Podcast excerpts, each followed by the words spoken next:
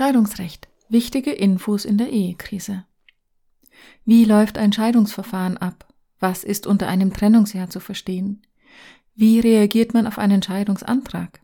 Was kostet eine Scheidung?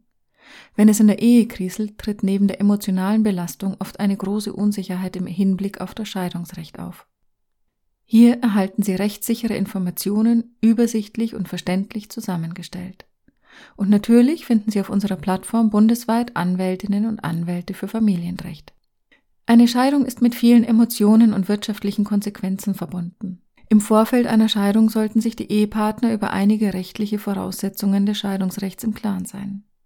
Eine wichtige Überlegung im Vorfeld ist, ob die Ehepartner in der Lage sind, eine einvernehmliche Scheidung durchzuführen.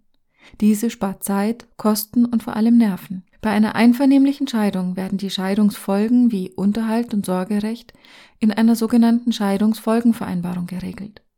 Im Scheidungstermin muss nur ein Anwalt, der den Scheidungsantrag stellt, beauftragt und bezahlt werden. In vielen Fällen ist eine einvernehmliche Scheidung für die Eheleute aus emotionalen Gründen nicht möglich. Dann gilt es, sich frühzeitig über die Voraussetzungen und Auswirkungen einer Scheidung zu informieren. Seien es Fragen zum Verbleib in der ehelichen Wohnung, zum Unterhalt oder Sorgerecht. Ein Anwalt für Familienrecht kennt sich in der komplexen Materie des Scheidungsrechts aufgrund seiner fachlichen Kompetenz und seiner Erfahrung bestens aus.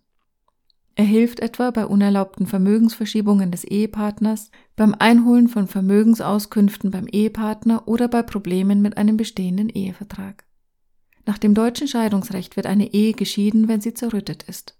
Die Dauer der Ehe und auch die Schuld des Scheiterns spielt im Scheidungsrecht keine Rolle mehr. Eine Zerrüttung der Ehe wird angenommen, wenn die Lebensgemeinschaft der Eheleute nicht mehr besteht und auch nicht zu erwarten ist, dass diese wiederhergestellt wird. Eine Ehe gilt laut gesetzlicher Vermutung als gescheitert, wenn die Eheleute seit mindestens einem Jahr getrennt leben. Die Ehe kann dann auf Antrag eines Ehepartners geschieden werden, wenn der andere Ehepartner dem Scheidungsantrag zustimmt. Will ein Ehepartner an der Ehe festhalten, hat er die Möglichkeit, Beweise vorzutragen, die gegen eine Trennung sprechen. Dies wäre etwa der Fall, wenn beide Ehepartner nach wie vor in einer häuslichen Gemeinschaft leben. Eine Ehe ist unwiderlegbar gescheitert, wenn die Eheleute mindestens drei Jahre getrennt leben. In diesem Fall kann das Familiengericht auch gegen den Willen eines Ehepartners die Scheidung vollziehen. In Härtefällen wie bei häuslicher Gewalt kann eine Scheidung auch ohne Einhaltung des Trennungsjahres vom Familiengericht durchgeführt werden. Das Scheidungsverfahren beginnt mit dem Scheidungsantrag beim zuständigen Familiengericht. Nachdem der antragstellende Ehepartner die Gerichtsgebühren gezahlt hat, stellt das Familiengericht dem anderen Ehepartner den Scheidungsantrag zu. In der Regel wird mit dem Scheidungsantrag ein erster Termin zur mündlichen Verhandlung bestimmt und der Ehepartner wird zur Stellungnahme aufgefordert. Sobald alle Voraussetzungen für eine Scheidung vorliegen, bestimmt das Familiengericht den Haupttermin zur mündlichen Verhandlung. Dort werden die Scheidungsvoraussetzungen mit beiden Ehepartnern und deren Rechtsanwälten erörtert. Scheidungstermine sind nicht öffentlich. Auch bei einer einvernehmlichen Scheidung wird ein Anwalt benötigt, der den Scheidungsantrag stellt, da vor dem Familiengericht Anwaltszwang besteht. Liegen alle Voraussetzungen vor, wird die Ehe mit Beschluss geschieden. Verzichten beide Ehepartner auf Rechtsmittel gegen den Scheidungsbeschluss, gilt die Scheidung als sofort vollzogen. Neben dem Scheidungsantrag benötigt das Familiengericht folgende Unterlagen. Eine Kopie des Familienstammbuchs der Heiratsurkunde, Kopie der Geburtsurkunde der Kinder, Kopie der Scheidungsfolgenvereinbarung in notarieller Beglaubigung, Unterlagen zum Gewinnausgleich, also Aufstellung der Vermögenspositionen und Verbindlichkeiten, Unterlagen zur Berechnung des Versorgungsausgleiches, einen Auszug des Rentenkontos und private Rentenversorgung, eventuelle Unterlagen zu den Scheidungsfolgesachen, wie Gehaltsbelege, Grundbuchauszug, Mietvertrag und Bankbelege, Personalausweise zur Vorlage im Scheidungstermin. Unter Scheidungsfolgesachen versteht man alle familienrechtlichen Angelegenheiten, die möglichst zusammen mit der Scheidung verhandelt und entschieden werden sollen. Dazu gehört etwa der Zugewinnausgleich, Versorgungsausgleich, nachehelicher Unterhalt, Kindesunterhalt, Umgangsrecht, Sorgerecht, Verbleib in der Ehewohnung sowie die Hausratsaufteilung. Eine Scheidung läuft wesentlich schneller ab, wenn Ehepaare diese Scheidungsfolgesachen bereits im Vorfeld im Rahmen einer Scheidungsfolgenvereinbarung geregelt haben. Die Kosten einer Scheidung setzen sich aus den Anwalts- und Gerichtskosten zusammen. Für beides wird als Berechnungsgrundlage ein Verfahrenswert bestimmt, der sich nach dem Nettoeinkommen beider Eheleute in Höhe von drei Monaten errechnet. Die Anwaltskosten ergeben sich dann aus dem Rechtsanwaltsvergütungsgesetz, die Gerichtskosten aus dem Gerichtskostengesetz. Eine einvernehmliche Scheidung spart Kosten.